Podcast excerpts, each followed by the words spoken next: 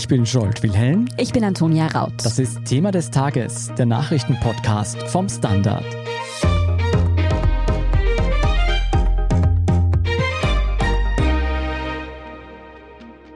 Wir haben in den vergangenen Wochen und Monaten oft über Impfgegnerinnen und Impfgegner gesprochen, die sich bewusst nicht gegen das Coronavirus impfen lassen wollen.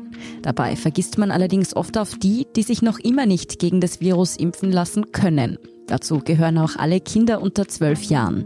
Für sie ist in Österreich hier immer noch kein Impfstoff zugelassen. Und das könnte jetzt im Herbst, wenn die vierte Welle an Fahrt aufnimmt, zu einem großen Problem werden. Wien stockt tatsächlich bereits Intensivbetten für Kinder auf und auch die Schulen bereiten sich mit Schutzmaßnahmen vor. Wieso die nächsten Wochen und Monate für die Jüngsten besonders gefährlich werden könnten, wo wir bei der Zulassung einer Impfung für die unter 12-Jährigen stehen und ob es womöglich zu ihrem Schutz doch noch zu einem Lockdown kommen könnte, erklären Pia Kruckenhauser und Ea Capella. Ja, in Wien hat ja Gesundheitsstadtrat Peter Hacker veranlasst, dass die Intensivbetten für Kinder aufgestockt werden. Wieso ist die Delta-Variante denn auch für Kinder gefährlicher und man bereitet sich jetzt schon auf mehr schwere Verläufe bei den Jüngsten vor? Ja, das lässt sich noch nicht abschließend sagen. Wir haben noch keine Ergebnisse von wissenschaftlichen Untersuchungen, die sich das in Bezug auf die Kinder angeschaut haben. Was es aber gibt, sind ganz generell Studien zum Krankheitsverlauf bei der Delta-Infektion. Und da mehren sich jetzt die Hinweise darauf, dass die Delta-Variante häufiger zu schweren Verläufen und auch zu mehr Hospitalisierungen führen kann. Zusammenhängen könnte das mit der höheren Viruslast bei der Delta-Variante, denn Infizierte entwickeln schon kurz nach der Infektion eben eine sehr, sehr hohe Viruslast. Das unterscheidet die Delta-Variante von anderen Varianten. Was es aber in Bezug auf die Kinder gibt, sind kürzlich sehr viele Berichte aus US-amerikanischen Krankenhäusern, dass nun dort eben vermehrt Kinder hospitalisiert werden müssen.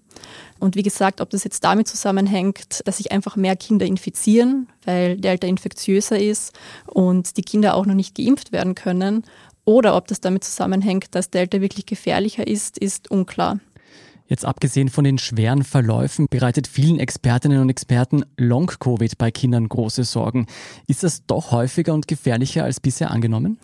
Ja, auch da muss ich sagen, dass man das noch nicht abschließend sagen kann. Bei Long-Covid haben wir das Problem unter Anführungszeichen, dass es sehr viel unterschiedliche Studien gibt, die unterschiedlich gut gemacht sind und auch unterschiedliche Definitionen von Long-Covid ansetzen. Ganz grob kann man aber sagen, dass zwei bis fünf Prozent aller infizierten Kinder an Spätfolgen leiden. Da muss man natürlich auch mit bedenken, dass es ein sehr großes Dunkelfeld an Infektionen gibt, was heißt, dass eben der tatsächliche Prozentsatz an infizierten Kindern die dann wirklich Covid entwickeln, kleiner sein dürfte als diese zwei bis fünf Prozent. Was sich aber ganz, ganz klar herauskristallisiert hat in den vergangenen Monaten war, dass es Long-Covid bei Kindern gibt und dass es nicht so selten ist, dass wir es vernachlässigen können. Man muss nämlich bedenken, dass sich die Infektionen jetzt vor allem bei der Gruppe der Kinder abspielen werden, weil ja die Erwachsenen geimpft sind. Und wenn es eine hohe Anzahl Infektionen gibt, wird es auch sehr viele Fälle von Long-Covid unter Kindern geben, auch wenn nur ein geringer Prozentsatz erkrankt. Und ich finde vor allem, wir müssen hinschauen, weil wir dieses Virus erst sehr kurz kennen und eigentlich auch noch wenig darüber wissen, wie sich Long-Covid in Zukunft entwickelt. Also zum Beispiel, wie viele Kinder erholen sich vollständig und nach welchem Zeitraum erholen sie sich vollständig. Wenn wir eben jetzt nicht aufpassen, finde ich, besteht die Gefahr, dass wir in Zukunft eine Riesenanzahl chronisch kranker Menschen produzieren. Für unter Zwölfjährige ist, wie bereits erwähnt, noch kein Impfstoff zugelassen. Hier laufen natürlich die Zulassungsverfahren auf Hochtouren. Was ist denn der derzeitige Stand? Ja, wie du gesagt hast, sowohl Pfizer als auch Moderna haben bereits im Frühjahr mit Studien für Kinder unter zwölf Jahren begonnen. Dabei handelt es sich um Dosisfindungsstudien. Also es werden unterschiedliche hohe Dosierungen der Impfstoffe für unterschiedliche Altersgruppen getestet. Und am frühesten hat man eben mit Untersuchungen bei der Gruppe der 5- bis 11-Jährigen begonnen. Und für sie wird es wahrscheinlich auch die erste Zulassung geben. Und im September wollte eben Pfizer und BioNTech erste Daten für diese Gruppe, also die 5- bis 11-Jährigen, vorlegen. Die Daten der 2- bis 5-Jährigen sollten kurz danach kommen. Und im Oktober und November werden dann die Daten für die Jüngsten, das sind Kinder im Alter von 6 bis 2 Jahren, erwartet.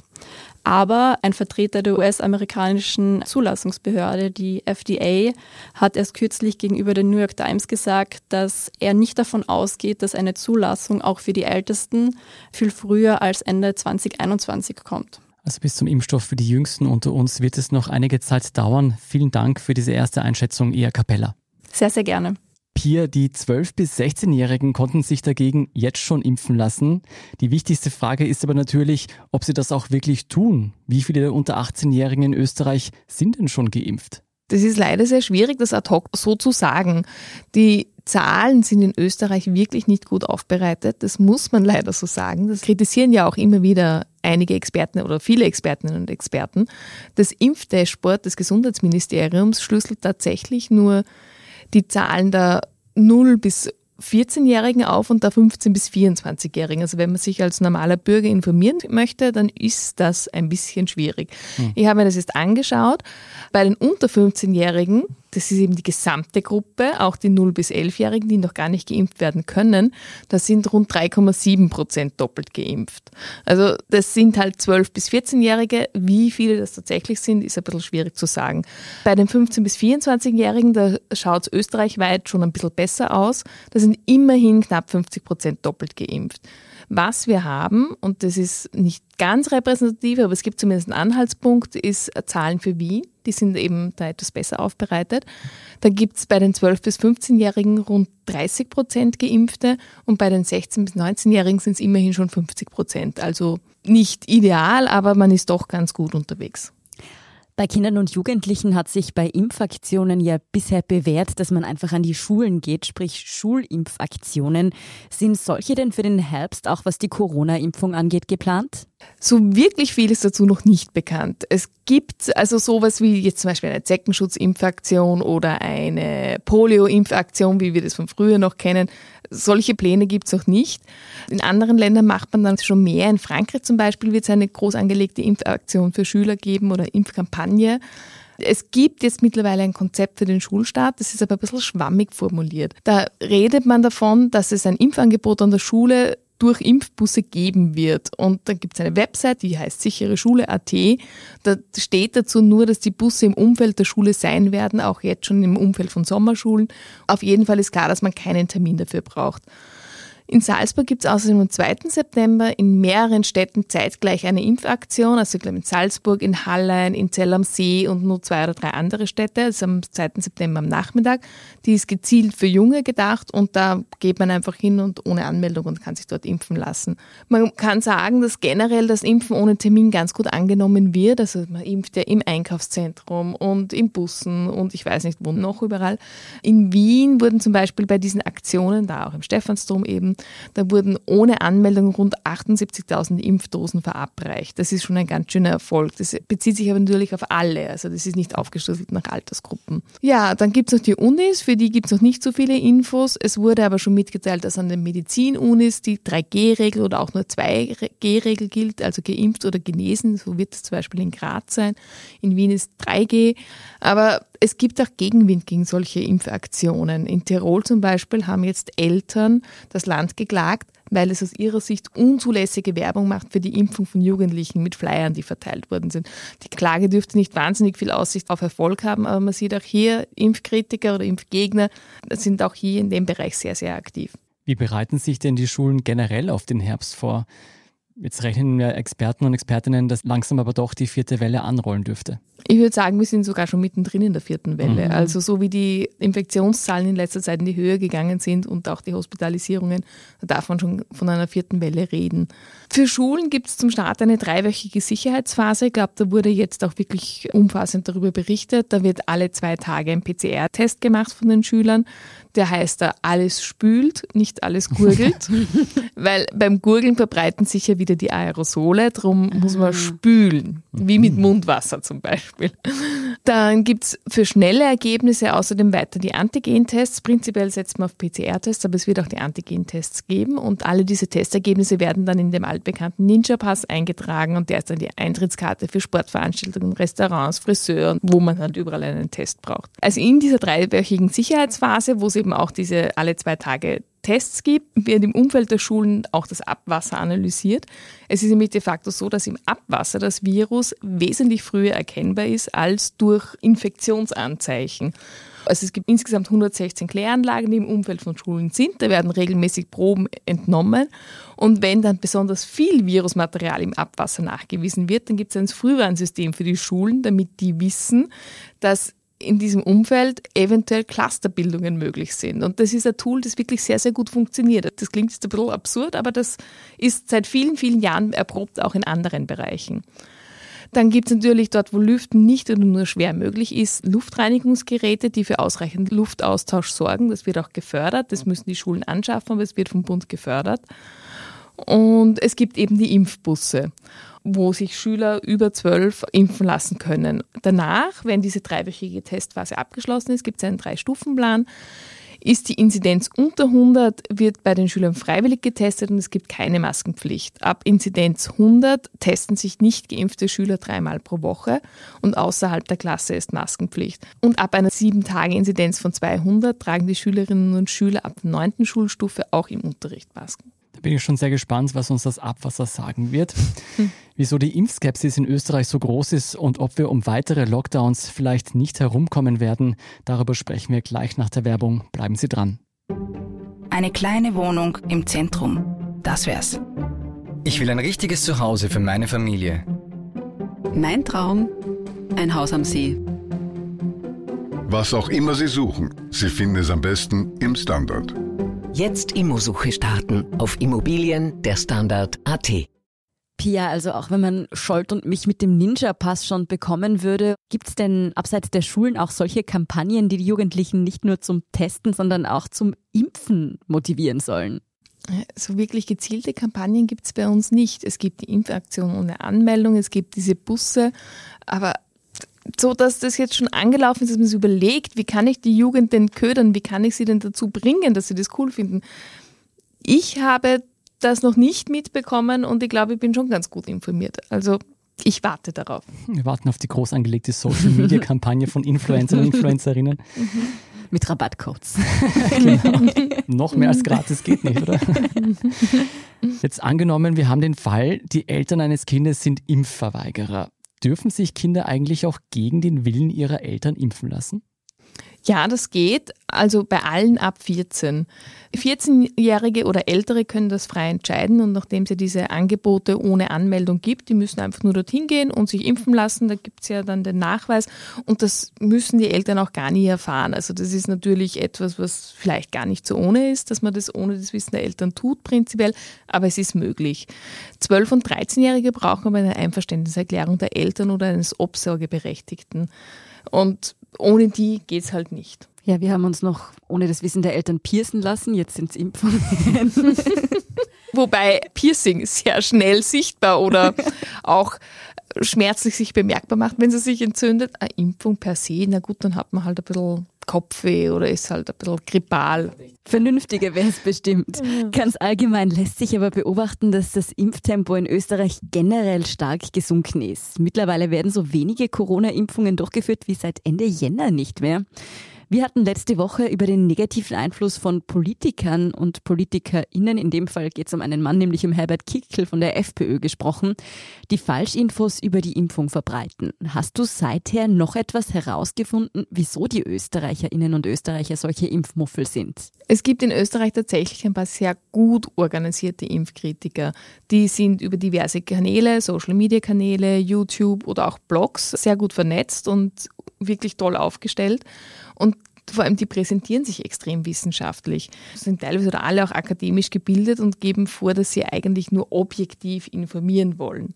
Da gibt es drei, die ganz wesentlich sind, unter anderem drei, aber die drei sind relativ bekannt. Da gibt es den Sachbuchautor Clemens Arbey, den Psychiater Raphael Bonelli oder den Blogger Peter F. Meyer. Das Thema ist eben, dass die oft wirklich viel, viel besser vernetzt sind als die etablierten Expertinnen und Experten. Und sie sind vor allem Marketing-Genies. Der Clemens Arbey hat zum Beispiel mit seinem Buch 150.000 Exemplare verkauft. Also gibt er vor, neutral über Für und Wider einer Impfung zu informieren. Nur das Für, das wird ja eh permanent getrommelt. Das heißt, das Video ist viel interessanter, sonst würde man ja diese Bücher nicht verkaufen. Und wenn es dann davon ausgeht, dass man so für ein Buch, das 15 Euro kostet oder so 10 bis 15 Prozent Autorenhonorar, dann kann man sich vorstellen, dass das auch ein kommerzieller Erfolg ist. Also vielleicht glaubt das ja wirklich, aber ja. Das ist halt so ein Thema. Und das Problem ist, also das ist einerseits, kommt das sehr wissenschaftlich daher, weil eben Studien genannt werden und zitiert werden, wobei dann immer nur ein Teil der Studien genannt wird, vor allem in Videos auf YouTube und so. Andere Studien, die werden dann einfach nicht erwähnt und damit hat man halt nur die halbe Information. Und das andere ist, dass es auch oft auf der emotionalen Ebene spielt. Das ist einfach ein wahnsinniges emotionales Thema. Und dann werden dann so Sachen erzählt wie, ich kenne zwei Leute, die haben sich impfen lassen und dann sind sie gestorben. Da wird aber kein Zusammenhang irgendwie aufgezeigt oder festgestellt, oder es wird nicht ins Verhältnis gesetzt, aber das macht halt was mit uns. Und dann kommt dazu, dass es halt für Laien wirklich schwer zu erkennen ist, weil es extrem professionell gemacht ist. Das heißt, wir sind halt alle keine Virologinnen und Immunologen und Mikrobiologinnen, sondern wir verlassen uns auf das, was die Experten sagen und man kann nicht alles nachprüfen. Aber ich habe das eh schon vergangene Woche gesagt und ich kann nur jetzt noch einmal wiederholen. Bitte immer checken, checken, gegenchecken, noch einmal checken, lieber einmal zu viel und einmal zu viel nachfragen oder nachrecherchieren als einmal zu wenig. Wann immer etwas komisch vorkommt, dann sofort nachprüfen. Thema ist ja, es ist ein Totschlagargument. Dann heißt es immer, die Mainstream-Medien, die lassen keine andere Meinung zu. Aber man muss halt schon auch sagen, warum sind denn jetzt, ich sage mal, 95 Prozent der Expertinnen und Experten dieser Mainstream-Meinung unter Anführungszeichen? Mhm. Da gibt es einen Grund dafür, weil das einfach wissenschaftlich gut belegt ist. Und diese Leute, die sind einfach definitiv nicht alle bestochen oder gekauft oder werden sonst mundtot gemacht. Eine Verschwörung, das würde ja nie im Leben funktionieren. Ja, und wenn jemand mit einer Verschwörungstheorie viel Geld macht, da sollte man immer hellhörig werden, denke ich. Mhm. Besonders brisant ist diese Impfskepsis auch, weil ein Fünftel der Genesenen keinen Immunschutz gegen das Coronavirus entwickelt. Das zeigt zumindest jetzt eine neue Studie der MedUni Wien. Was heißt denn das für den Herbst? Wird es zu einem neuerlichen Lockdown kommen müssen? Also nur um das kurz klarzustellen, keinen Immunschutz zu entwickeln, das würde ich so nicht ganz sagen. Was gemessen wurde, ist die Anzahl der Antikörper. Und diese Menschen haben keine Antikörper gebildet. Das mhm. heißt aber nicht zwingend, dass man gar keinen Immunschutz hat.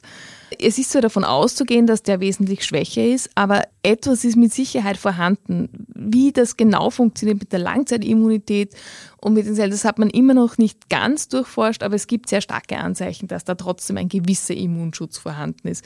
Und das ist ja eh vor allem ein Problem bei Leuten, die Vorerkrankungen haben, diese schlechte Immunantwort oder die immunsupprimiert sind. Aber man hat auch da festgestellt, es gibt einen gewissen Immunschutz. Zu deiner Frage, Scholt, wegen dem Lockdown, ob es einen weiteren geben wird, das kann man einfach nicht mit Sicherheit sagen. Derzeit gehen die meisten Expertinnen und Experten davon aus, dass es nicht nötig sein wird, was eine gute Nachricht ist. Aber da ist natürlich die Impfquote ein wichtiger Faktor und nur 5% mehr Geimpfte machen einen riesigen Unterschied, weil einfach das entsprechend die Zahl der potenziellen schweren Verläufe verringert. Man geht es auch erstmals auf diese Tatsache der zunehmenden Impfquote ein. Es gibt eben einen neuen Erlass für potenzielle Maßnahmen. Da ist jetzt nicht mehr die sieben Tage Inzidenz der alleinige Faktor, der bewertet wird, sondern es geht auch darum, wenn die sieben Tage Inzidenz in einem Bezirk oder in einer Gemeinde sehr hoch ist, dann schaut man sich auch an, wie ist dort die Impfquote und wie ist die Spitalsauslastung in der Umgebung. Und all das wird in die Beurteilung mit hineinbezogen. Derzeit geht man davon aus, dass das System nicht überlastet werden wird, aber man weiß es eben nicht. Und die Systemüberlastung ist ja das, was den Lockdown dann hervorruft. Aber was es schon geben gibt, und das ist eben mit diesen Maßnahmen jetzt schon angelegt, es gibt natürlich die Möglichkeit, regionale Lockdowns oder Beschränkungen zu machen. Und das wird ziemlich sicher passieren, davon gehe ich jetzt einmal aus. Und dann gibt es auch noch diese Diskussion um die 1G-Regel, also dass nur Geimpfte gewisse Dinge tun dürfen. Es ist nur in diesem ganzen Themenkomplex ganz wichtig, eine Sache klarzustellen. Diese Maßnahmen sind flexibel. Wenn sich die Situation verschärft, werden auch die Maßnahmen schärfer werden. Das ist eine Pandemie und man kann halt leider keine definitiven Langzeitprognosen machen, auch wenn wir uns das alle wirklich wünschen würden. Diese immer wieder thematisierte 1G-Regel würde ja im Endeffekt darauf hinauslaufen, dass es einige Maßnahmen gibt, die nur für ungeimpfte gelten. Hältst du das für wahrscheinlich? Also das ist schwer zu sagen, weil es ist ja auch ein Thema, mit dem sehr viel Politik gemacht wird. Also man wird da versuchen, eher vorsichtig zu sein. Aber es wird schon darüber diskutiert und wenn sich die Situation zuspitzt, denke ich schon, dass man zu solchen Maßnahmen greifen wird, bevor man nämlich einen kompletten Lockdown machen muss. Das ist natürlich immer schwierig, weil wer kontrolliert denn das? So wie es im jetzigen Fall ist, zum Beispiel in der Gastronomie, das Personal dort muss kontrollieren, ob man einen 3G-Nachweis hat. Jetzt, wenn dann nur mehr ein G gilt, dann muss der Wirt oder das Personal kontrollieren, ob die Personen geimpft sind. Natürlich ist es aber eine Entscheidung gegen das eigene Geschäft, das ja sowieso schon nicht so gut ist. Also es ist immer sehr schwierig, da werden viele Fragen aufgeworfen und das funktioniert ja auch nicht immer ganz gut. Ich glaube, man wird alles versuchen, um das nicht umsetzen zu müssen, aber ausschließen will ich es nicht. Lass uns vielleicht abschließend nochmal zu den Kindern zurückkommen, Pia. Was heißt denn das alles für den Schulbetrieb? Denkst du, es wird zur Not auch Schulschließungen wieder geben müssen? Das will man auf jeden Fall verhindern und zwar um jeden Preis. Das ist nicht nur in Österreich so, das hat jetzt auch gerade vor ein paar Tagen die Weltgesundheitsorganisation, die WHO, so kommuniziert. Es ist klar, dass Schulschließungen für die Psyche und für das Sozialleben der Jugendlichen und der Kinder einfach nicht gut sind und dadurch will man alles tun, um das zu verhindern. Aber es ist wahnsinnig schwer, derzeit etwas als sicher zu prognostizieren. Es gibt einfach in dieser Gleichung zu viele Unbekannte und das müssen wir einfach leider so akzeptieren. Tut mir leid. Es ist ja sowohl besser, derzeit noch keine Prognosen abzugeben und einfach zu hoffen, dass, wie du schon gesagt hast, sich einfach noch so viele Menschen wie möglich impfen lassen. Vielen Dank auf jeden Fall für diesen Überblick, Ea Capella und Pia Kruckenhauser. Danke euch. Wir sind gleich zurück. Guten Tag, mein Name ist Oskar Bonner. Ich habe den Standard gegründet, weil es damals einfach keine unabhängige liberale Qualitätszeitung gab. Guten Tag, mein Name ist Anna Haber und ich lese den Standard, weil er genau das noch immer ist. Und das ist heute so wichtig wie damals. Der Standard, der Haltung gewidmet. Und hier ist, was Sie heute sonst noch wissen müssen. Erstens, nach 20 Jahren haben die USA den Einsatz in Afghanistan beendet. In der Nacht auf heute Dienstag verließ der letzte US-Soldat Kabul. Die Evakuierungsflüge werden nun eingestellt, obwohl noch immer knapp 200 US-Bürger in Afghanistan sind, die eigentlich ausreisen wollten. Sie hatten es nicht mehr rechtzeitig zum Flughafen geschafft. Das Taliban-Regime, das nun die Macht im Land hat, quotierte den Abzug mit Jubel und sprach vom Ende der Besatzungszeit durch die USA. In einer Ansprache am Abend will US-Präsident Joe Biden sich zum Ende des Einsatzes und wie es nun weitergeht äußern. In Brüssel diskutieren heute zudem die EU-Innenminister. Es geht um die Aufnahme von Flüchtlingen aus Afghanistan. Österreichs Regierung spricht sich ja konsequent dagegen aus und will stattdessen vor Ort Hilfe leisten. Zweitens, in der Nacht auf Montag ist in Wien-Donaustadt in einer Wohnung eine selbst gebastelte Bombe explodiert, wie nun bekannt wurde. Ein 46-Jähriger hatte eine Rohrbombe selbst gebaut, diese explodierte, dabei verletzte sich der Mann an der Hand. Nachdem ein Freund von ihm die Rettung gerufen hatte, rückte auch die Polizei an. Der Bereich wurde großräumig abgesperrt und Beamte verhandelten mit dem Verletzten. Nach einigen Stunden sei der Mann dann freiwillig aus dem Haus gekommen. Er wurde vorläufig festgenommen und befindet sich bewacht von Beamten im Spital. Ersten Erkenntnissen zufolge geht die Polizei aber nicht von einer Terrorzelle aus.